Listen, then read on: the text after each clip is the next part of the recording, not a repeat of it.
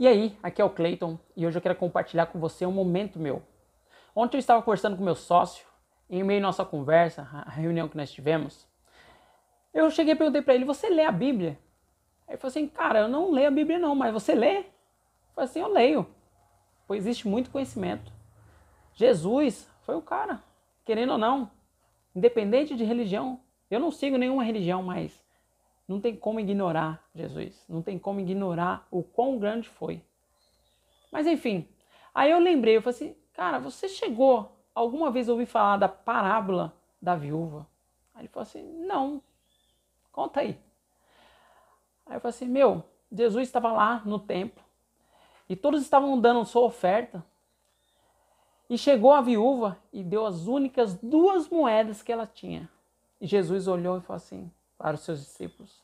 Com certeza tiveram muitas ofertas hoje grandes, mas nenhuma foi tão grande como a da viúva. Porque os outros, eles deram aquilo que estavam sobrando, mas aquela mulher, ela deu tudo que tinha. E eu falei para ele: "Meu, você já parou para pensar o quão grandioso é isso? O quão grandioso é esse pensamento? As pessoas assistem diversos filmes, como exemplo, aquele filme da A Procura da Felicidade.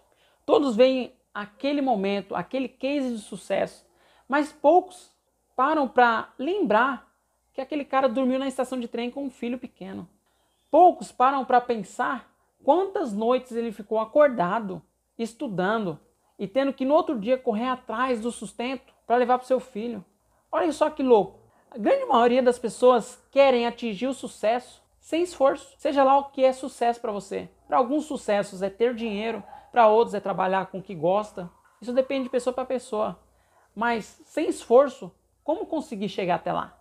Talvez você esteja passando por um momento que não esteja favorável, mas quanto vale chegar até lá? O quão você está se esforçando para chegar no seu objetivo? Eu não sei se você está estudando para prestar concurso ou para trabalhar para alguém, mas logo te digo que eu estou falando com os empreendedores.